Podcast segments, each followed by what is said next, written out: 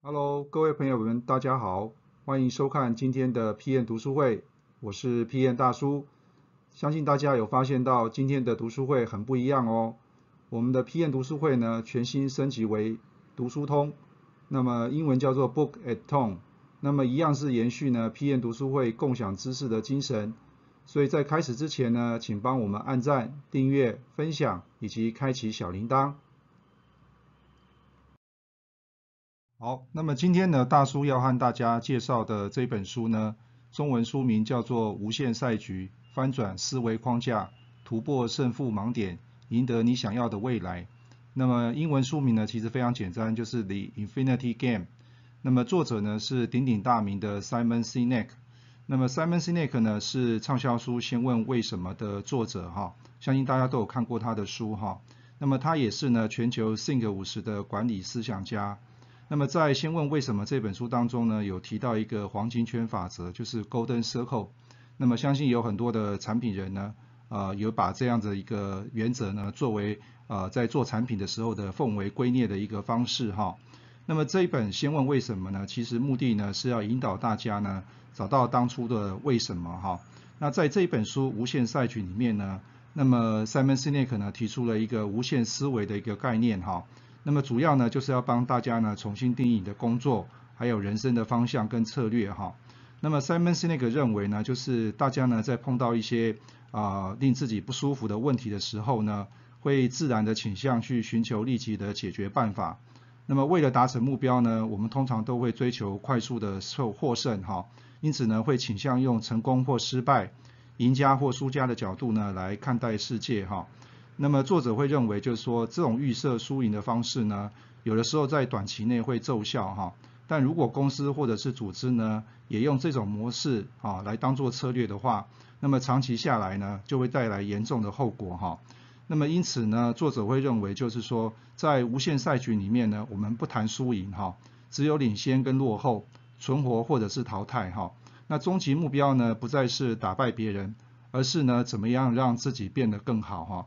那么因此呢，大叔会认为说这一本书啊，其实如果啊要选这个票选出说这个经典的好书的话，那么大叔会认为呢这一本书呢其实非常有意义哈。那么如果是年纪越大的、职衔越高的哈，那我想在看这一本书的时候呢，其实应该会有更有感触了哈。那么一样呢，大叔会整理一些书上面的一些重点呢，来跟大家呢做一个分享哈。好，那么首先我们来看一下什么是有限的赛局，什么是无限的赛局哈。那么其实这个概念呢，并不是呃作者这边首先所提出来的哈。那么其实有限赛局呢，很简单，就是有既定已知的玩家，还有固定的规则哈。那么大家呢事前都有共识，来达成某个目标之后呢，赛局就结束了哈。所以呢，有限赛局的话，等于是你的思维其实就就已经被绑住了哈。那么你想追求的可能就是啊当时的一个胜利哈。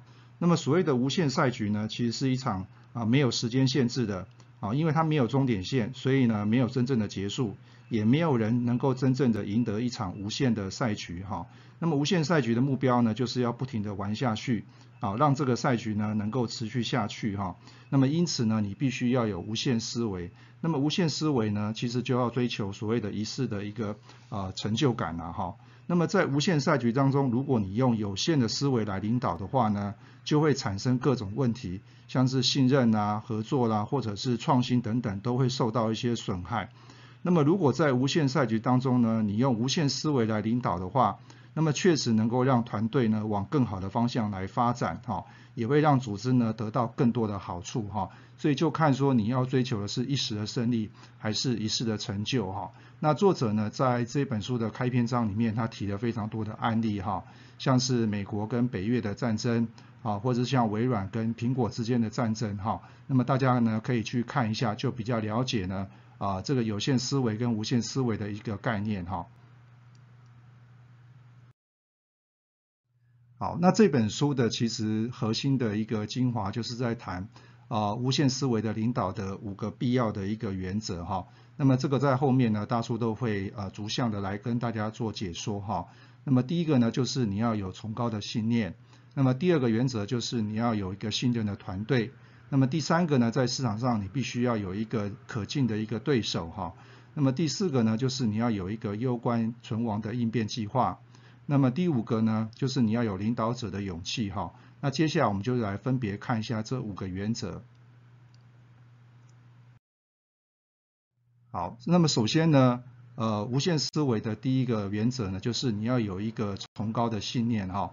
那么这里面呢，其实啊，作者所提出来的的这个这个概念呢，其实跟大叔呢非常非常的接近哈。那么他所谓的崇高的信念，是对一个尚不存在的啊的愿景呢，啊，你可以做到呢，愿意牺牲小我来实现这个愿景哈。那么所以呢，大叔其实在成立这个 PM 通的时候呢，其实也定了八个字的一个信念哈。那么这个愿景目标就是梦想产品行销全球哈。那么很多人可能看到这个地方呢，可能就会觉得说，诶，那这个目标呢，到底要怎么样来实现哈？那么所以我觉得啊，作者所提到的这个愿景，就是你愿意来牺牲小我这件事情，其实是非常非常不容易的哈。那么这个也是大叔呢，到目前为止来讲，都一直持续的在去寻找啊，有这样的一个志向的人呢，一起能够来加入哈，那将我们的产品呢，能够推展到全球去哈。因此呢，作者会认为说，在无限赛局当中呢，更好胜过于当第一哈。好，那么无限思维的第二个原则呢，就是要有一个信任的团队哈。那么过去呢，大叔看过很多公司都是绩效导向了哈。那么其实呢，在一个团队里面呢，呃，虽然你是领导者，但是你有没有可能去啊，因为呢不敢表现出自己的脆弱。所以呢，就会开始隐藏、说谎、假装哈。所以呢，如果你有一个可以信任的伙伴的话，那么你可不可以大胆的举手认错，或者是跟他们协助，好，开口协助哈。那所以呢，作者说啊，与其呢找一些这个高绩效的这样的一个呃团队的成员哈，不如找一些呢信任度高的啊，虽然他的绩效可能是平平的哈。所以这点呢，也是大叔非常认同的哈。也就是说，信任这两个字呢，基本上。啊，应该是说在一个团队里面，大家都是平行的哈。呃，如果可以彼此取得信任的话，那么我相信这个团队的绩效呢，就会跟过往呢产生很大的一个差别哈。好，那么无限思维的第三个原则呢，就是你必须要有一个可敬的对手哈。那么因为少了这样的一个对手的话呢？你可能就会失去原来的谦卑和敏捷了哈，因为你就会可能会认为说你在市场上就是老大了哈，没有人可以跟你竞争哈。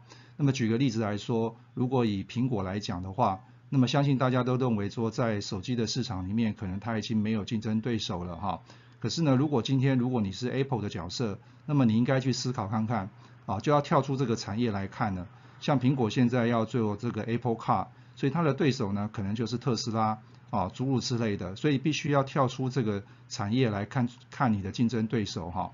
那么，因为如果你没有竞争对手的话呢，你可能就会失去呢当时呢你所定下的那个崇高的信念、那个愿景目标。那么你的组织呢可能就会变得过于僵化，而且失去弹性哈。所以呢，这个对手呢对你来讲其实是非常非常的重要哈。好，那么无限思维的第四个原则呢，就是要有一个攸关存亡的应变计划哈。这个攸关存亡的应变计划呢，就是有的时候你要先颠覆自己的思维哈，才能找出这个活路哈。那么你有没有在关键的时刻呢，去推翻自己转换跑道的一个决策力了哈？所以呢，如果要推动这个崇高的信念的话，你必须要有这样的一个应变的方式，就是你要把现有的商业模式呢，彻底的颠覆掉。也就是你要先把自己破坏掉之后呢，你才有提才有办法去提出呢更好的一个决策力哈。好，那么无限思维的第五个原则呢，就是领导者的勇气哈。那么勇敢的领导者呢，之所以坚强呢，是因为他们自己知道呢自己没有全部的答案哈。那么很多员工呢很喜欢去问老板说，那接下来我们的方向往哪里走哈？那么其实呢，对老板来说的话，那么他可能也没有办法去知道说啊真正的方向在哪里哈。但唯一他可以确认的就是说，呃，只要大家呢彼此呢互相信任、互相支持的话，那么勇勇敢的往这个崇高的信念、这个目标来迈进的话，那么都是呢有机会的哈。那么以这次这个疫情来看的话呢，很多人都会谈到所谓的数位化转型哈。或数位转型这样的一个概念哈。